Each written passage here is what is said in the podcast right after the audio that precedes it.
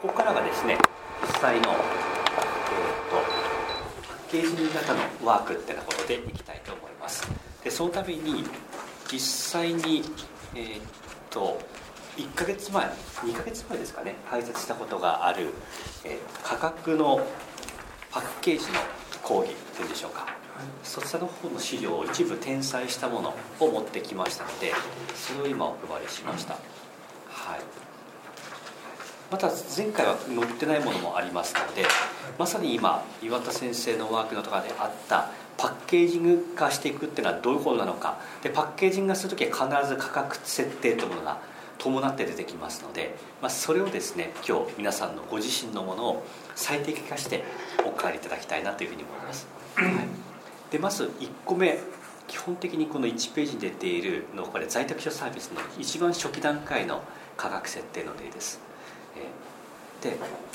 基本的にですねパッケージ作る時っていうのは最初にサービス提供の過程を業務フローに業務の提供手順とかルールを定めるってことになるんですね。なのでこのまずは定価の方を見るとサービスヒアのところにヒアリング打ち合わせ書類審査で書類書類不備者の除外スキルチェック方法アドバイスそして面接可能人数ってあります。面接の実施ってことになりますね。まあ、こういうのが標準サービスとしてありますと。これをまず書き出すことが鍵になります。で書き出して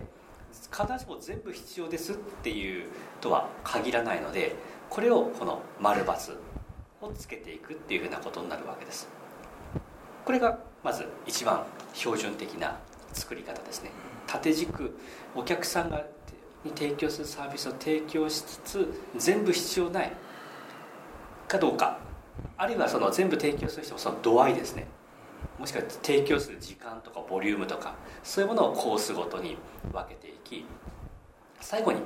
この費用に落とし込むわけです。で費用についても月額の場合もあれば、えー、この場合初期費用がついてる形ですね。初期費用がついて加えてその後に終了納品後に月額費用が発生するっていうふうな形になってます。でさらにはそこに私はこれが一番推奨している形ですがその3つのコースの中にも定価とモニター価格の両方をつけるっていう考え方を今でも大切にしてますね、はい、そうするとモニター価格の場合にはモニターの方からお客様の声とかインタビューをいただくことができるのでここで実績が作りやすいと、はい、なんで定価とモニター価格もし今モニター価格っていう概念がなかったとしたらそれを設けるだけで合計6ラインナップから選んでいただくことになるってことになるわけです。言えることは必ず3つは作っていただきたいんですよね。3つですね。コースのことですか？コースですね。はい。2つじゃなく3つですね。1個ではダメですね。1個にするとえっ、ー、と悩むはずです逆に。悩みます。設計する側が。えっ、ー、とですねお客さんがですね。お客さんが。お客さんがその商品で買うかどうかをに悩むんですね。3つあると買うかどうかで悩むんじゃなくてどれにするかで悩むんですね。ど。っちの方が意思決定早いかっていうとどれにするかで悩んだ方が話は早いそうですね、はい、でおまけに3つあるとスケーリングができます、えー、一番高い金額がいくらであって自分はそれは払えないけれどいくらまでだったら払えるだろうかなっていうふうに考えるわけです。そう考えると一番真ん中のものが売れるような価格設定の溝をうまく活用してですね。設計するんですね。これは前念のため今日お持ちしましたけど価格設定の溝ですね。こちらもはいではお願いしていいですか大丈夫ですかこういうふうな価格設定の溝があるっていうお話をしました。なので微妙な支え最後の金額はこれで、えー、合わせるとしまして一方で別の溝としてプレミアム一番高い金額がこれだとしたら中間の価格はこれで一番安い金額はどれってそういう組み合わせが必要なわけですね。で大体ですね傾向として私が実施してうまくいったパターンっていうのは真ん中と一番安い金額の価格差は30%から40%ぐらいの間ぐらいですかね。中間価格帯から3割引きから4割引きしたものが一番安い価格帯ぐらいに設計することが多いですね。今おっしゃってるのは例えばスタンダードコースからライトコースを見ても30から40え安くそうですね。はい。C から B を見ても同じパーセンテージと。えーとですね、え一番高いものから真ん中の価格帯はもうちょっと差をつけた方がよくてえ場合によっては倍以上ですね、というと例えば C が100だとしたらえ B はどのぐらいっていう感じなんですよ B がですね30とかですね。B が30 B が30でえ A がえっと20とかですね。あのライトコースが？えはい。13020ぐらいの感じですかね。あそうですか。ええなんでプレミアム一番高いコースはそのくらい圧倒的な値段をつけても申し込まれる方はいらっしゃいます。なるほど。えむしろそこに人気が殺到することも多いんですね。ええ私の場合もひこのそこは1名限定だけですっていうふうにこれ本気でそうお伝えしてるんですけどそこが一番申し込みが多いってことよくあります、はい、この価格帯を真ん中の価格帯の倍以上にしてもですね、はい。えはい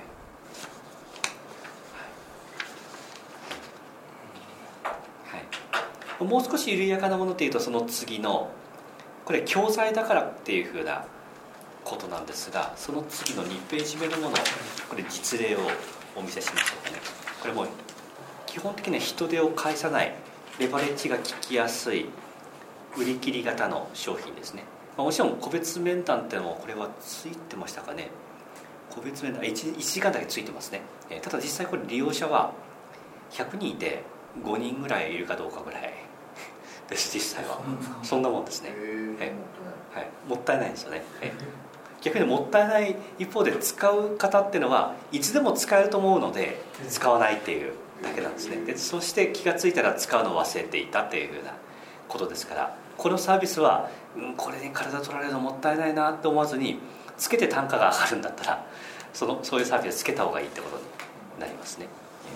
ただ私の場合これは何が目的だったかっていうと顧問契約につながればなっていうことが目的の商品だったんですね。なのでこれで個別面談使われた方はほぼ100%顧問契約ですね。月額5万円の顧問契約につながります、はい、2ヶ月前の価格調査の時にもお話しましたけど例えば個別顧問契約をいただく時に1回目の単価が例えばお試し料金3万円でした。顧問契約になると月額5万円でいいですよっていうのは私はあまりやらないっていうふうにお話したことがあったと思うんですね。これなんでかっていうと最初にお試しした時よりも高くなるのかっていう高くなるんだなっていう障壁の部分で迷いが生じないようにするためなんですね。えなので実はこれが私にとっては顧問契約のお試しであって顧問契約のお試しは5万これ一番真ん中の5万7700円がこれ顧問契約のお試しなわけです。言ってみれば。でここで買われた方は1時無料1時間無料の面談をお受けになってそしてその後月額5万円の顧問契約になるっていうそういう、まあ、安くなりますよね。そうするともう意思決定が早早いで会場内でその場で申し込みますっていうふうに言われるわけです、はい。そういう組み方をしてるんですね。この話をこの例をもとにしたことは 初めてなんですけど、このこの価格設定はそのメカニズムです。で実はこれお試しコースはほぼ申し込みないです。100人いて1人2人ぐらいの感じですかね。お試しコース申し込みがですね。それだったらもう真ん中の5万7700円を買いますと。で5万7700円が5万5000円のあたりの溝を超えてしまっていてどうなのかなとかっていうふうに思う人も世の中にはいるんですけど私の中では溝はそこにはないっていうのが実際やってみた結果ですね、えーなんか極端にこの売れな5万7700円っていう値付けをした結果売れなくなってるっていうアクセス解析の結果は出てませんので、はい、8万5700円あたりも全然売れないんじゃないのかなと思ったんですけどここはちょうどなんですかね溝の微妙なラインで私も経験値は少ないんですけど比較的買う方は多かったです。ただこのベネフィットが製本されているものがついているかどうかの違いで事実上印刷原価だけなんですねこれって。これ1000ページの、えー1227ページのマニュアルで印刷すると2万 ,2 万5千以上だったんですかね確か。印刷代金が 2万5000なんですね1冊。その分が上乗せされてるぐらいの感じで。なんで自分で印刷するんだったら手間かけた方がいいやっていう人はもうこっちで買われるっていうような感じですね。一方で心理的に1円でも払いたくないっていう方は真ん中のそっちの方の方がやっぱり圧倒的に多かったんですね、はい。はい、これも3つの価格帯で印刷代金の違いなので一番上のコースの代金はそんな極端には高くなってないことになります、会員サービスの例でいきましょうかね。次の3ページです。これは今はもう募集してないものです、はい。前以前のコラボレーション会員制度です、えー、月1回の月間誌があります。そして会場でセミナーを月に1回やります。そして在宅での参加もできます、で音声ファイルも手に入ります。映像も手に入って会員限定のメーリングリストがあり、はい、そして個別面談も受けられるサービスもありますっていうものですね、入会金は全てこれは5万5千円でなんかこれよくある何でしょうかね。これ形合ってない入会金じゃなくこれは本当にお支払いいただいてた金額ですね、はい。はい。まあ、これはもちろんそこはいろんなキットがついての入会金なわけなんですけど基礎基礎的なことを学んでから入っていただくためのですためにどうしても必要だったんですね。ここで最低の DVD は3本は見ていただいて合計10時間以上ですか。で自分で学習いただいた上で参加いただくっていうふうなそういう意味での入会金です。で月額費はこれさっきの例が出てますね。一番安いところは5500円でまあ正解と30%の開きはないんですけど、まあ、比較的バランスが取れたラインナップですね。ただ顧問契約会員はその5倍5倍の金額ですね。まあ、大体一度も会わずにこの顧問契約会員になる方って結構多かったです、はい、最初のその入り口の段階で、えー、共感されて、まあ、入会金に相当する動画だけは先に購入されてそれで見てその後にやっぱり月額会員になりますっていうふうなそういう流れですね、えー、なんで入会しない限り入れない、えーとこの入会金に含まれるパッケージはまた単体でも買うことができその結果買った結果会員にもなれるっていうようなそういう流れですね、まあ、そうすると DVD 見た方はこれはいいっていうことでよしじゃあ顧問契約にいきなりお願いしますっていうふうになるわけです。一般的にはこういうのってあんまりないとは思うんですけどよほどあの本書いてブランドができてる方は別にしてですねなかなかいきなり5万円の顧問契約をいきなりは普通は申し込まない。これもパッケージ化の結果です、1月にお話したダン・ケネディのものをもう一回次の4ページ紹介しておきましょうか。はい、はい、これは自閉症を解決するためのサービスの例でしたね、はい、で基本的にこの場合どのサービスも基本はついていて少しコースによってこの時間とかが違ってるっていうことですね。この形ですと、えー、一番高いものと真ん中のものと一番下のものがちょうど、まあ、30%ぐらいずつ離れてるっていうような感じですかね。これおそらくレバレッジがえっ、ー、と労働集約型に近いサービスなのでおのずとそうなるのかなっていうふうな感じですね、はい、もう少しこれが例えばシルバー会員のところはもうメールしかないとかいう場合シルバーとゴールドはもうメールしかなくてプレミアムだけ個別対応があるみたいな場合には真ん中の価格帯の5倍から10倍が一番上のプランになるっていう価格設定になりますね。これアメリカでもあれですか？マスター牛年だったら竹がやっぱり売れるんですえ真ん中ですね。アメリカの人たちもそうですね。えはいまあ、なのでダンケン D もこういう3つ作ってるので私たちは必ず作らなければならないってことになるわけですね、うん、あれだけのデータを持ってる人が 言ってるわけですね、世界中のデータをですね。はい、はい、で一番最後がえー SBBS の、えーまあ、今後の4月から入る方向けの価格ってことで以前お話ししました、えーでこれもうどうしてもお客さんの要望が増えてきたのでこういうふうなことになったんですけど間違ってはいけないのは最初からここまではやらないでくださいっていうふうなところですね。複雑すぎますので。ここまでだと逆に迷っちゃうんですよね。えー迷ってしまうのでこれはあくまでお見せするのは会員になられた方向けにお話をしたりするもので説明会の時はこの中から3つぐらい選んでうん。そこだけ示すとでそれ以外のものについてはご相談くださいと言って全体を示すようなそういうものですね。これを最初に初対面の人とか説明会で見せてしまうと選べないと、はい。はい。ただこの表をお見せしたいのはこの縦軸ですかね。このくらいまでやっぱり本当に多様化していてこれ以外に在宅秘書サービスがありビジネスモデルデザイナーの認定講座があるので全部入れたらシャレにならないわけですね。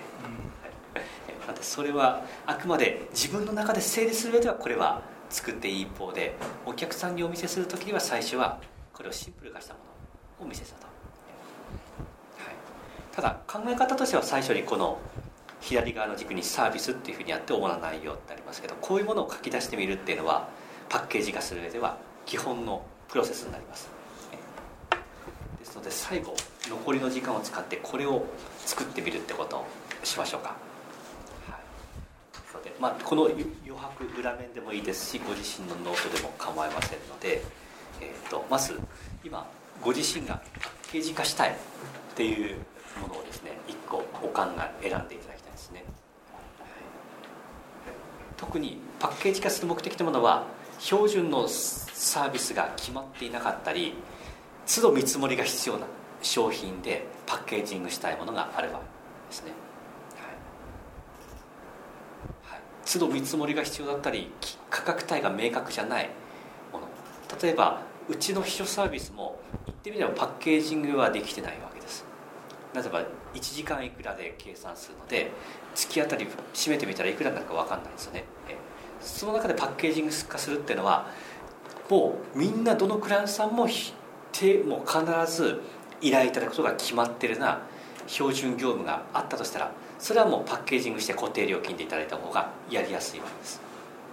そういうことですね、まあ、例で言うと立ち上げ時には必ず入金確認の仕組みとかメール教育共有の仕組みとかもしくは認定証の発行フローとかもうみんな標準でお願いするものがあるとしたらそれもパッケージ化しちゃうっていうような考え方ですね。なんでまずそれを選びますと、はい。で選んだ後はですねそのそのサービスというのはもしかしたら今は受注生産型かもしれませんし全然整理されてないかもしれません。ですのでそれを縦軸にですねまずは一通りどんなサービスを提供するのかってことを書き出すってことにチャレンジいただきたいと思います。業務プロセスですね。提供プロセスを書き出します、プロセスがない場合にもまずはリストアップですね、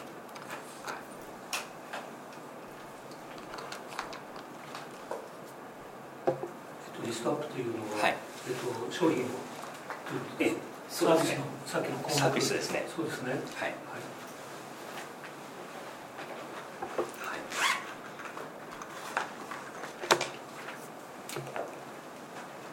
い、縦軸と横軸を決めて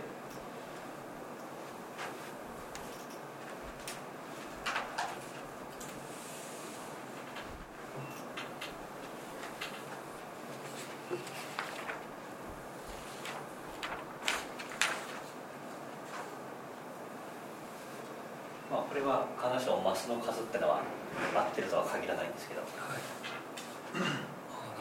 こういう表を作っていくことですねここの今のお渡した資料もみんなこんな感じの構造になってると思いますのでサービス1サービスプロセス。1プロセス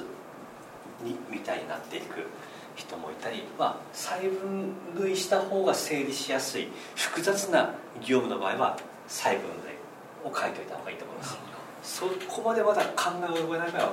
行かなくてもいいですねここはですね、はい、この表をまず1個作るっていうのが鍵になりますね常に自分の中でこれを持っておくっていうことなんですね。新しいサービスを考えた時は必ずこの表を作ると。だってこの作れないでいきなりウェブとかを作ろうとするクライアントさんって結構いて「いやレター書けないんですよ」みたいに言うんですよね。でも無理なんでこれを作る前なんですね、はいはい、コンサルティングそうですね。コンサルタントの方はクライアントさんに多いわけですがビジネスモデルデザイナーの方も含めてですけど必ずコンサルティングをやってる方はこれを明確にしたいといけないわけなんですね。で定価を作るってことですね。でもしクライアントさんの中からカスタマイズしてくださいっていうふうに言われた場合にも必ずこの表をベースに考えていくっていうふうなことになります。でこれを何でしょうねカスタマイズしてくださいって言われた場合にはこの表自体を完全に変えちゃうと受注生産になっちゃいますね。なってしまうのでこのパッケージ内でやらせていただきますとかこのパッケージ何個分でとかですねそういうふうな形にすると見積もりが楽になりますね。見積もり作る必要がなくなり見積もりを作る必要がなくなるとクレームも減りますので。受注生産ってありがたい。こっちとしては商品化する前に売れるのでありがたい一方で定義が曖昧になるのでそのサービスで目指すことがですね。なので他のお客さんでこうやってるけどあなたのところは金額が違えばまた違うサービスになると思うんですから標準形がないわけですね、はい、またパッケージ化しないと自分以外の人にやってもらうっていう概念が生まれなくなりますパッケージ化する前提は自分以外の人ができるようになるっていうことが目的ですのでこれを書き出した結果として自分以外の人が本当にできるかどうかということですね。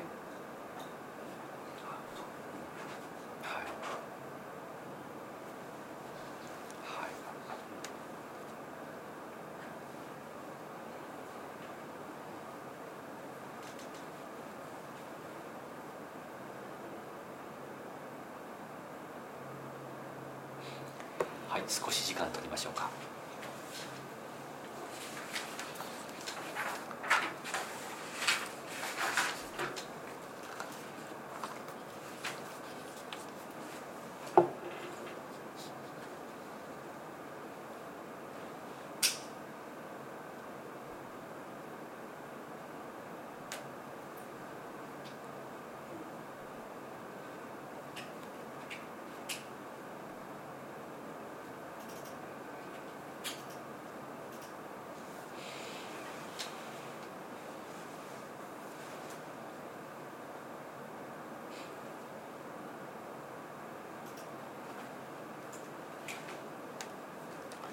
究極の、まあ、なかなか難しい場合もあると思うんですけど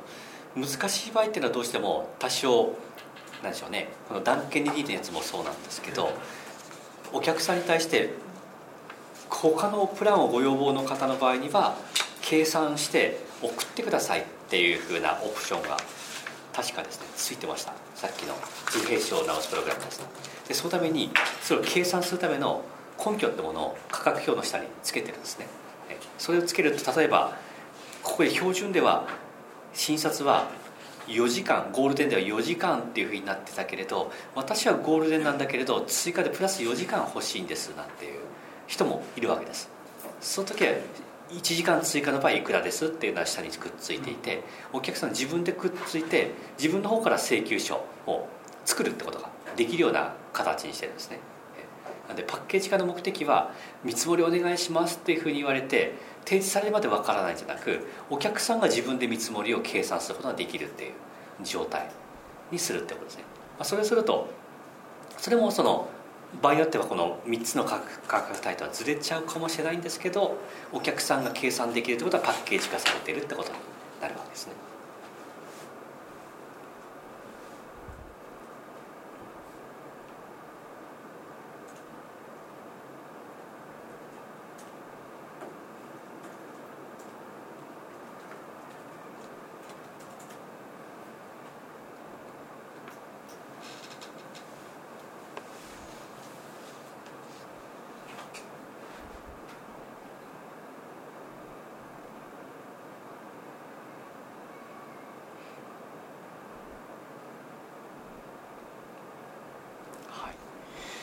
は続いては続いてはこの縦軸に今度はですね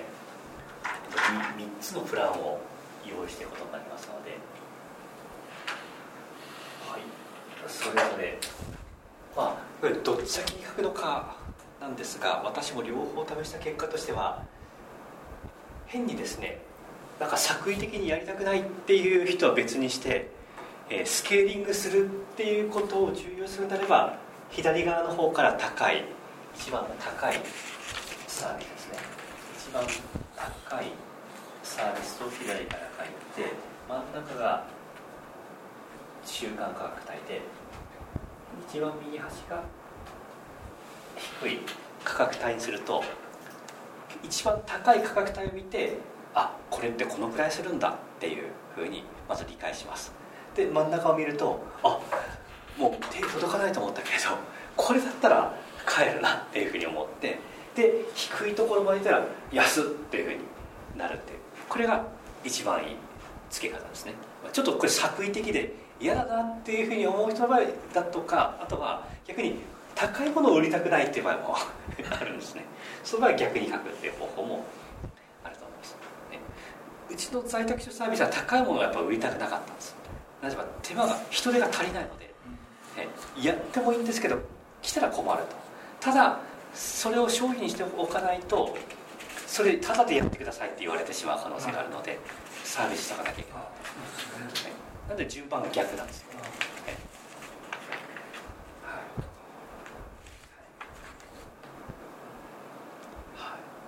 でそれぞれの価格帯をそれぞれいくらにするのかっていうのを決める上ではここで丸×をつけていくと。なんで一番高いものは全部ついてるっていうことになりますねで中間のものはえっとこんな感じで一番安いものは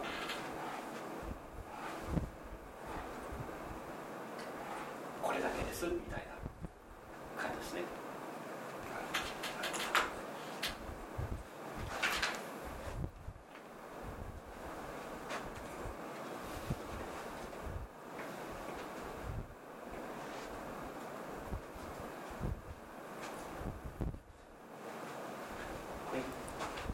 一番下に価格。まあ一番上に書きたい方は上でもいいです。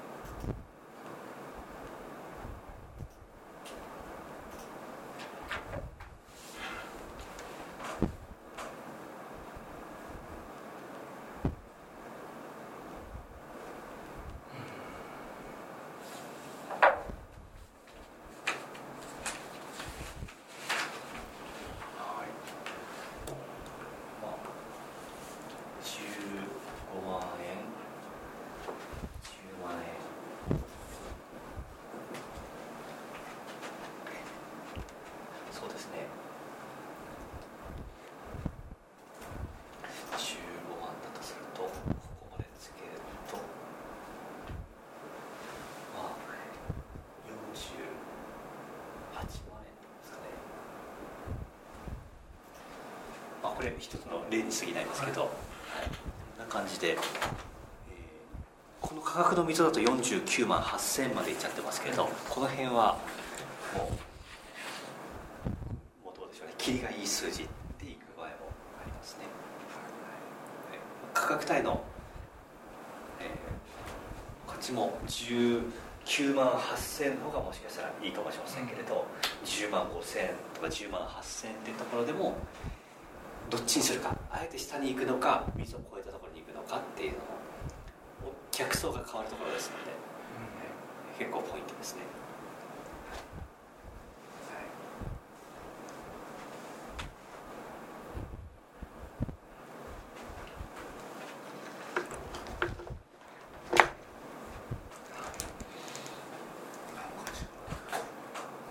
全部つけるんですよ中って甲は全部つけるんですか、え甲が一番ついてるものですね。そういう設計にしなきゃいけないですね。そうですね。あのレベル分けするんじゃなくて。えレベル分けというよりはサービスレベルによってお客さんの求めてる範囲がどこまでか。もしくは全部つけてもいいんですけどボリュームを変えるって感じですか。例えば植木をちょきちょきやるサービス。でパッケージ化しようとしてるんですけど、はい。あの1年に1回だけやるバージョンと、はい。落葉と常緑と分けるバージョンと、はい。花の咲く木も見据えて個別に対応するバージョンと分けるとするじゃないですか、はい。そうすると高いやつで全部つけるってわけにはいかないですよね。うん。その辺をそういうその区切り方がちょっと悪いとこうん。そうですね。そういう場合は少し工夫が必要ですね。え。まあかけ方としてはえーっとこういう表を作った上でオプションとしてオプションの表っていうのをつけてやる対応方法もあって在宅書サービスもそうなってますね。この3つあってその下に特殊人材オプションっていうものを別途つけてですね。え必ずしも必要ない場合。ひ人によって必要な人もいれば必要ない人もいるっていうふうな場合ですかこれもそのオプション表があるので自分でじゃあ見積もり自分で作って請求してあげてくださいって言われたらこの表でじゃあ真ん中のものを使って特殊人材オプション10万円使うのでで私は25万円でお願いしますってお客さんの方から言えるわけですね。まあその手間はかけないですけどやろうと思ったらお客さんが自分で計算できると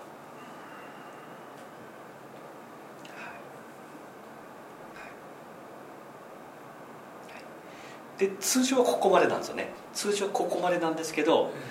おすすめはこれは価格でした。じゃあモニター価格はどうしますか？っていうふうな考え方が次に来るわけなんですね。これが普通は入れてないんです。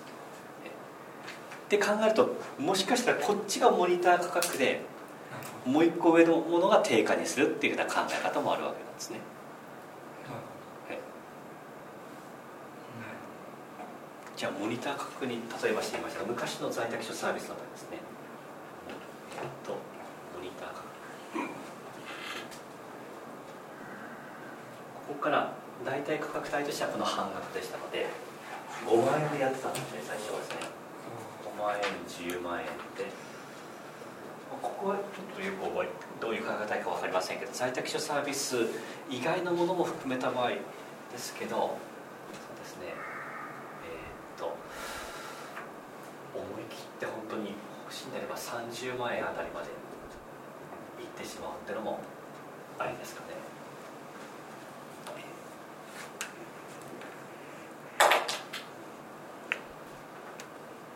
でこのモニター価格という概念を設けると即決っていう即決っていうオファー。これは本日この場でお決めいただいた場合にはこの金額で OK ですっていうふうに言われるとうちの場合だと営業のトレーニングを受けてないスタッフがやってもほぼ面談すると100%確率で決まる。はい、はい、そのくらいやっぱりパッケージ化プラスモニター価格の概念っていうのは機能するんです。これなんでかっていうとある意味なんなんてせこいことやってるんだっていうふうに聞こえるかもしれないんですけど逆に私たちはそう考えてないんですねなぜば悩んでる時間っていうのはお客さんにロスを与えてしまってるからに他ならないっていうことを常に考えてるわけなんですこれは J. エイブラハムの卓越の戦略という考えに基づいて何かっていうと本当にお客さんのことを考えるだとしたら本当にお客さんがいかにこのサービスを早く使うことが大切であって早く使えばどんなにいいことがありこれからの経営課題の解決がどれだけ早くなるのかっていうお客さんのことを考えたらそうなるわけですね。そうなるとしたらどうやったらそれが早く伝わり早く意思決定できるかっていうことまで含めて考えるってことが本当にお客さんのことを考えることだっていうふうに言うわけです。これが卓越の戦略っていうふうに言うわけですね。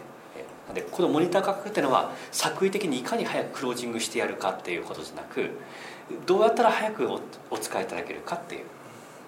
一刻も早くおお使いになり悩む時間によって損しないでいただきたいっていうことの気持ちの表れなわけです。最高の誠意なわけですね。で最高の誠意でありモニターってことは実際に体感いただいた声を人に伝えていくってことになるわけですので伝えていったとその声が集まれば集まるほどこのサービスの価値がもっと多くの人に伝わるわけですね。実績が増えれば増えるほどもっと多くの方も安心して購入いただけるようになると。そうするとモニターになっていただく方が増えるってことはより今後意思決定に迷う方が減っていくってことになるわけです。なんで本当にお客さんのためにってことを考えるとこういう科学的な部分も考える必要があるわけです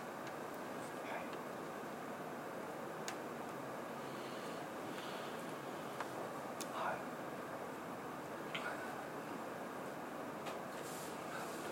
い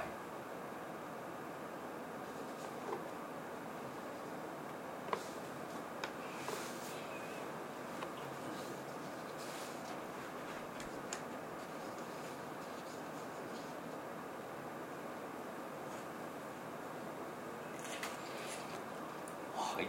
一通りやられてみていかがでしょうかね。ご質問とかと整理する上で迷われた点がありましたら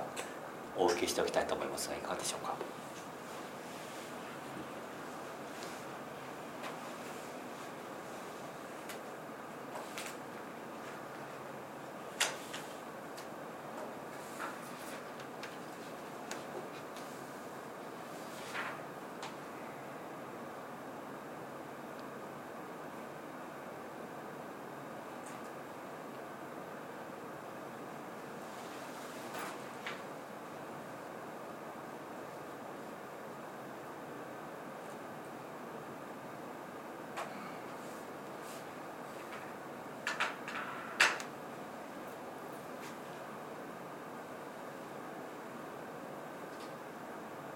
分の商品群の中に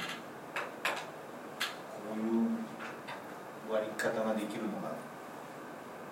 なかなかないですけど。はい。どういうふうに考えていったらいいのかどういうことですか？例えば、はい。お客さんによって、まあ、植わってる木の量が違うとかはい。面積が違うとか、はい。まあ、その提供するものはいつも個別じゃないと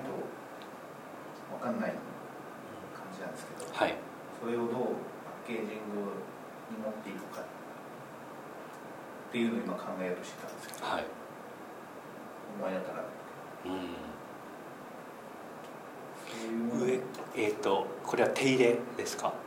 まあ手入れじゃなくて庭作り。に庭作りですか？関してもそうですし手入れもそうですし結局庭作りもフェンス欲しい人といらない人もいるし。はい、庭の広さも違うんですがそれは植木の手入れも同じですし。なんかこう核になる金額がなかなかうん。そうですね。やっぱり建設関係っていうのはどうしてもあまりもアウトプットされるものが 違いすぎるのでぱり完全にパッケージ化するのっていうのは難しいのは現実だと思うんですね。えその中でもえーっと一方で、えーっと私が前職でやっていたコンサルティングっていう商品もこれは例えば企業規模とか、えーっと社員が何人いるかとかあとは何でしょうね、えーうどのくらい何パーセント増を狙うかとかうん。全く違うわけですね。全く違うんですけれどどのコンサルタントが出しても同じ見積もりが出るような商品っていう形っていうのはこれは形にはなっていたんですよ。えこれも本当に何でしょうかね。えーっと工数みたいな。コースそうですね。コースですね。えコースであってミミーティングの進め方っていうふうな観点でその目標その中で目標設定が何だろうとその中でご自身でどう考えていくかどうファシリテートしてご自身で考えていただくのかっていうプログラムに落とし込むことで誰がやってもどの企業規模にやっても同じ金額っていうのがあったんですね、まあ、当然この会社は、えー、と営業力強化だけじゃなくて経営戦略の診断とか組織風土の診断とか人事評価の制度の構築とかいろんな要望があるわけですね。いろんな要望があるんですけど一個一個が全部パッケージになってますね。ねただそれを組み合わせることによって合計するとこうなりますっていうのが積算されるっていうふうなものだって最小単位をどう作るかっていうふうなことなんですね。ええ。なんで造園庭作りのクリエイティブなところのの最小単位って何なのかっていうのは 私もわからないんですけど、えもしそういうものが見つかったとしたらえ可能性が出てくるんですよね。えつまりですねえー、とこれ以上分解することができない単位を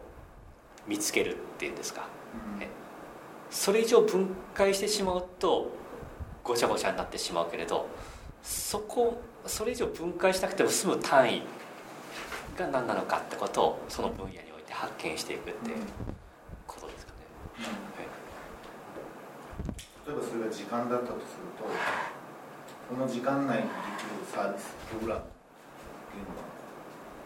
限られているというか、その時間内にそのじゃあ高サービスは3つ提供します。中サービスは2つです。低サービスは1つです。というふうにこ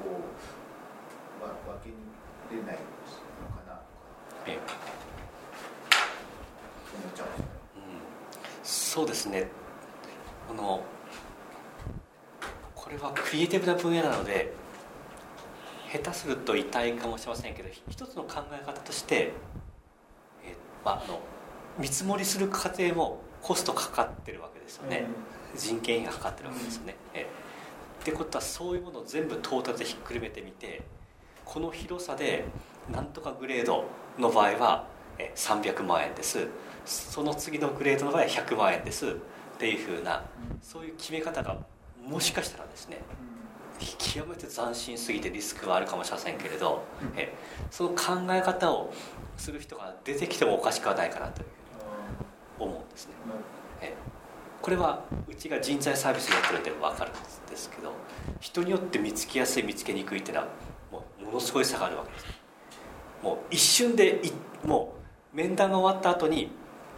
1時間以内で見つかる人材もいれば、うん。1週間必死で考えてリサーチしたり1ヶ月かけたらもう3ヶ月かけても見つからない人材もいるわけです、それでもやっぱり同じ金額なんですね本当だと見積もりしなきゃいけないですよね、うん。ええそういうことが実際あって特殊人材オプションつけていてもどうしてもそれもいただけない場合もやっぱりあってですね。これは他の部部分でのリスク回避をしてるから成り立つってんですか、ええええこれもパッ一個のパッケージ化ですね、ええものすごいリスクがあるわけですそのリスク回避の方程式がもし見つかりそれで採算が合うどころかそうした方がむしろコストが下がり利益が増えるっていうのがあるかもしれないっていうことなんですね。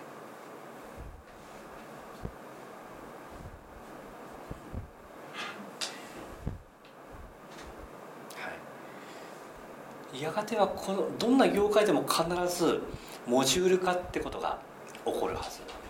なんですよね。モジュール化っていうのは部品の組み合わせによって、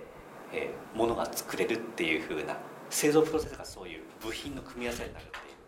ことですが例えば、えーと、車だとしたら車は基本的に設計図面があってこの部品が必要だからこれどこにどこに発注してみたいな形になってると思うんですけどそれがモジュール化が起こると部品の標準費用ってものが業界内に完全に決まるわけですね。この部品はいくらであって、えーどこで買ってもおおよそその金額で買えると。ただそれを集めてきて組み立てるだけで車が作れるっていうふうな子なので極端なこと言ったら設計図面さえ知ってれば私たちが素人でもその部品の組み立てによって別の車がオリジナル車が作れてしまうっていうこれがモジュール化の考え方ですね。パソコンなんていうのは以前は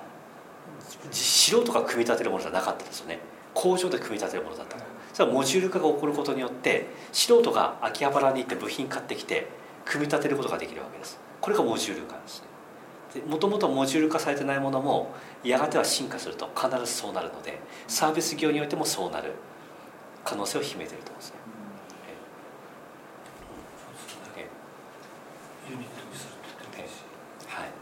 住宅もいいか悪いか別にして積水ハイムのような、えー組み立てで、えー積み木も組み立てるかのように家を作れるようなものもあるわけであってですね。いいかどうかは別にしてですね、えーあれはモジュール化ですよね。ハウスメーカーも基本的には、まあ、そうなんでしょうけど、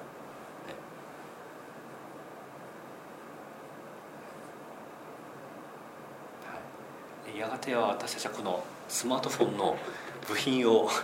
モジュール化されたものを持ってきて自分好みのものを組み立てるなんていう時代が来るかもしれませんしね。パソコンがそうなったかのように。アメリカ人が折れてるかも。えしれませんよね。えうんはい。はい、で今日のテーマ複雑な見積もり受注生産が多くて都度見積もりを取っている業界にもしこういうパッケージング化っていう考え方を取り入れたらどんなふうに業界が変わるのかってことを考えるきっかけですので、これは簡単じゃないと思います。簡単じゃないかもしれませんけれどこれが起こるとイノベーションですね。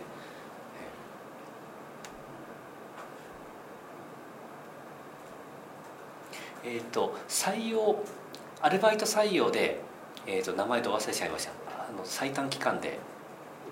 若い社長で上場したという成果報酬。あそうですね。通常は、えー、と一求人あたりいくらいただきますとか広告媒体費をいくらいただきますっていうふうな、まあ、そんな感じだったわけですかね、えーまあ、それもまあパッケージングがされてるといえばされてるんでしょうけれどそこはもう完全に、えー、と何人取れたらあれ完全成果報酬だったんですかね？媒体費用なしで。完全成果報酬ですね。えー一人取れたらいくらとかそういうふうな概念だったと思います。まあこれちょっとパッケージ化っていう概念とは違うかもしれませんけれどパッケージで固められてた業界をえ崩すっていうえパッケージじゃなくすみたいなえ。感じですかね。そうですねで一方でそれでも計算はできますんでうん何人取ったらいくらっていうのは計算できますからいりませんいらないですっていう判断ができるわけですね。えなんである意味違う形のパッケージになったっていうんでしょうか。え枠組みを変える。え。うん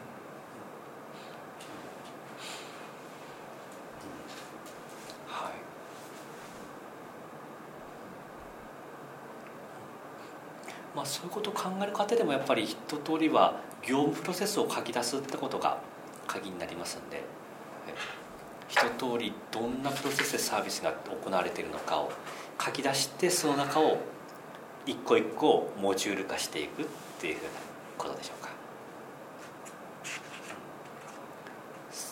特にサービス業の場合はそれができると一個一個のモジュールごとに外注していくってことができるので、まあ、言ってみれば住宅産業建設業っていうのはそこは進化しているというふうなところですね。全部自前でやるんじゃなく外注っていうふうな考え方をしますので。え外注。何にどれどれがどのぐらいかかってこのレベルの人間が何時間かかってっていうのが全部出てます、えすいません。そうなんですよ。分かりって言うんですけど分かりって管理者はこれをこれを 100, 100個作るのに2時間。え専門職は5時間。一般の補助産業員は4時間とか。講習ごとに全部出てるんです。でそれをもとに皆さん積算する。大体同じ価格になるしその専門職ごとの1日の値段が毎年国土交通省出すんですよああそうですか。静岡県ではこの職種はいくらあ毎年出すんですよ。あそんなのあるそういうふうにああそうですか。そうするともう決まっちゃうんですよ。あとじゃあいくら跳ねるかっていう話になるんで。はい、そうですね。その意味でとても進化してますしこうにモジュール化するってことが外注して自分一人ではできなくても人の力を借りられるってことである意味安定性継続性を高めることにもなるわけですね。なのでなのでパッケージ化が必要なんですね。パッケージ化しないと全部自分で自分でやらなければいけなくなると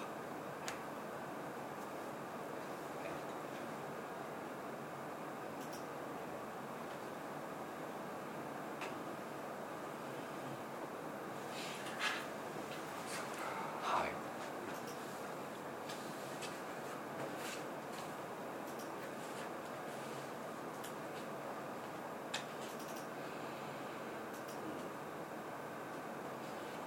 あ私もいろんな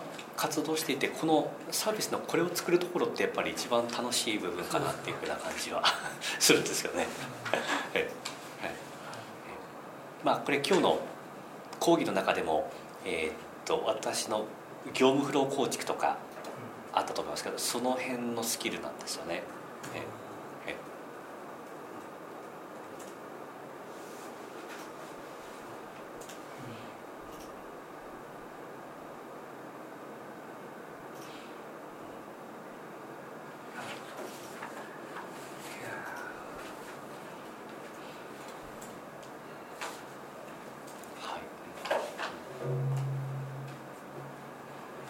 業務フロー業務を書き出してどんどん増えていったらその都度また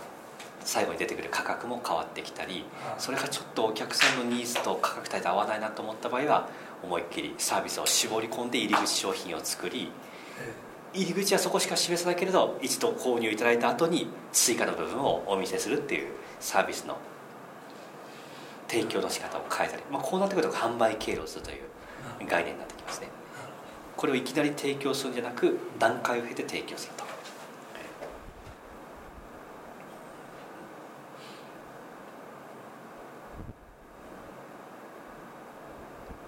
はい、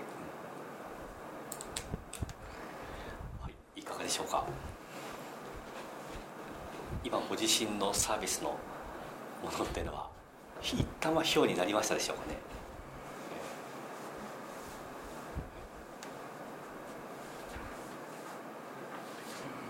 当然今完全形じゃないかもしれませんけれど今後これをベースに常に進化させていく時にはこのものをバージョンアップさせていくっていうふうにすると蓄積されていきますんでこれが最近は使わなくなりましたがアイデアの入れ物ですか、はい、アイアイデアの入れ物ですね。はい、はい、に追加してこれは定期的に見直していきたい。ですね。はい蓄積させていくってことですね。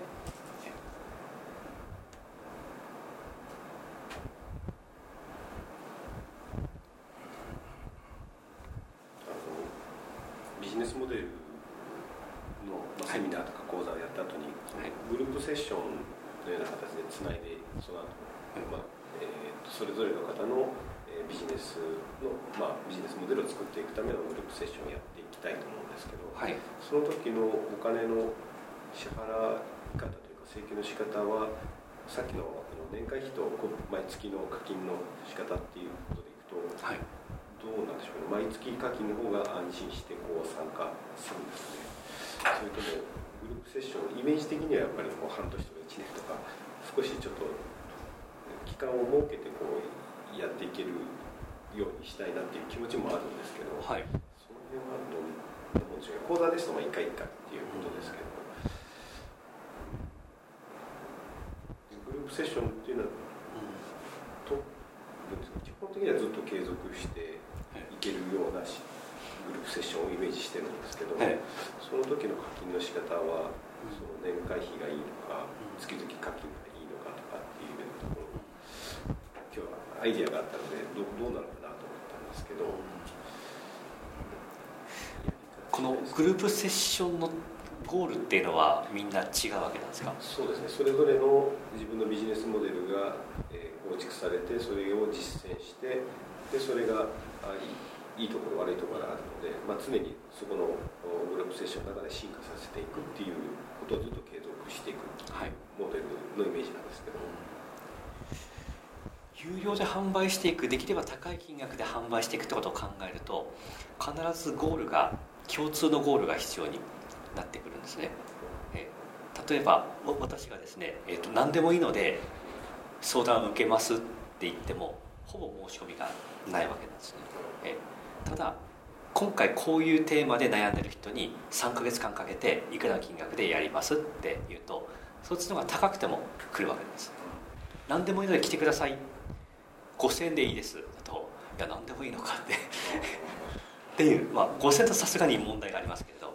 その悩むお金を何のために出すのかっていう目的がないとやっぱり来ませんので。って考えるとえーと、グループセッションだとしたら今回参加する方の対象はこういう方です。こういう方が3ヶ月後にこのゴールを目指します。そのためには1ヶ月ごとに1ヶ月にこれやり2ヶ月これやり3ヶ月これやります。で合計金額いくらですっていう方が高くてもきます。なのでそうなってくるとじゃあ全部合計金額が合計で最初に支払ってもいいですけれどじゃあ月にいくらずつでいいですっていうのもありかなと。でそのそれが終わった後に3ヶ月が終わった後は任意で月額いくらで顧問契約もお受けしますなんていうふうにつけておくと結構結構な確率でその後はもうテーマが変わってももう信頼関係できてますから継続してグループいわゆる先ほどおっしゃったグループセッションのようなものが続いていくってことはよくありますね。私の場合基本はそういう感じで、まあ、大体それで、えー、45年ぐらいその後続くっていうんでしょうね1回の期間が終わった後ですよね。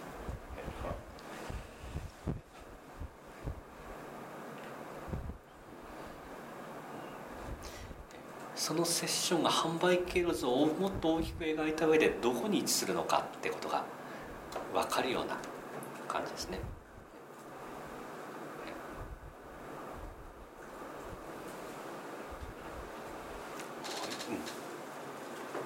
はい、ではそのような形で時間が少し過ぎましたかね。はい。いかがでしょうか。他ご質問はありますでしょうかね。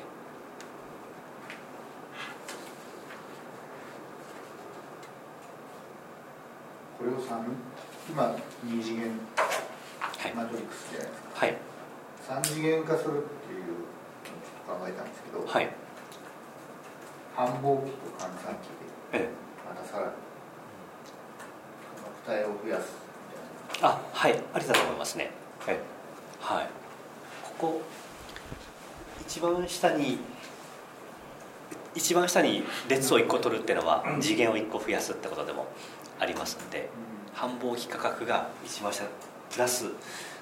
例えば4月5月とか年末とかなんかそういうタイミングとかだと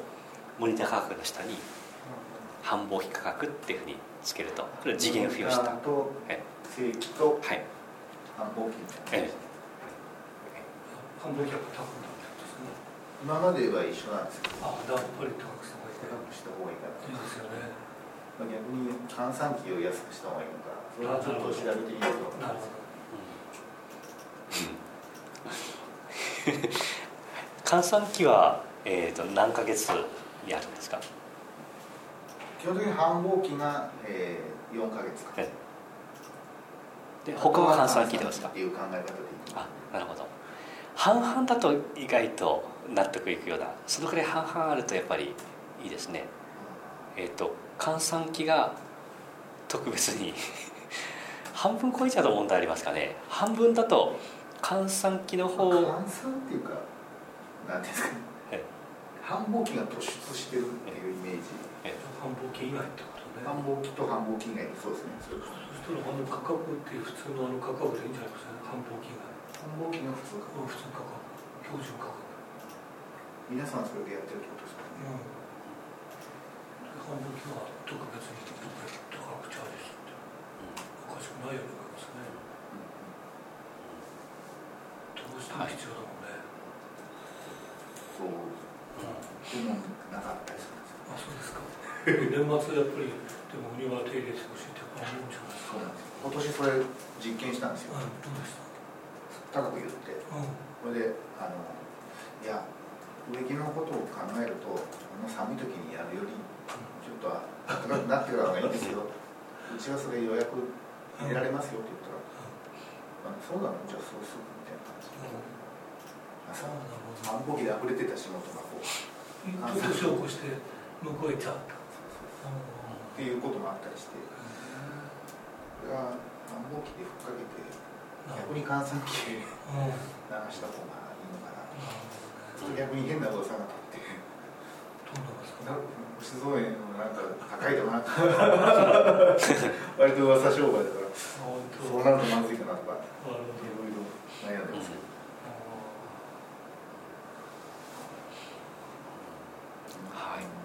うん。そそういうアイデアっていうのはありだと思いますので、え。業界内のイノベーションとしてですね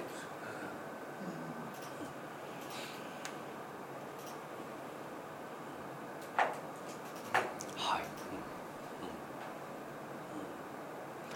基本的に枠があるものっていうのはクロージングがかかりやすいので枠ですね。もう提供個数に限りがあるものですから。教材とかは限りないわけですけど造園といったら限りがあるわけであってこれは枠がある限りは枠がと売り切れちゃったらもう買えなくなるわけですね。そこはいろんなイノベーションを起こせる可能性があるんで、はい、このマンションこういうマンションの、えー売れちゃったらもうおしまいなわけだって、えー今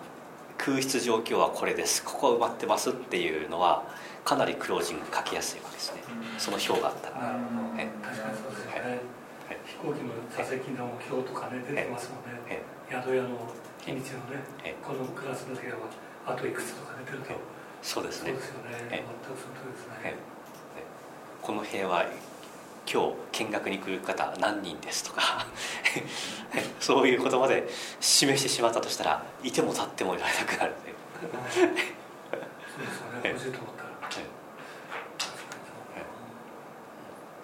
まあ、これがなんか作為であるといえばそうかもしれませんけれどお客さんになんかだらだらと悩む期間を与えるよりはもうここで予約を取るっていうそういう行動を決めていただく方が時間の節約になるのは間違いないので、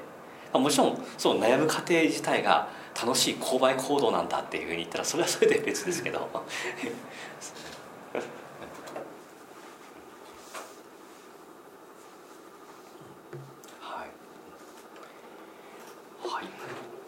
はい。ではよろしければこの辺もしご興味がある方はですね Facebook のグループにでも投稿いただきいただいてでディスカッションしてみるなんてのもありかなと思います。はい。ではそんなところでよろしいでしょうか。はいはいでは少し時間をお奪いしましたお疲れ様でした。ありがとうございました。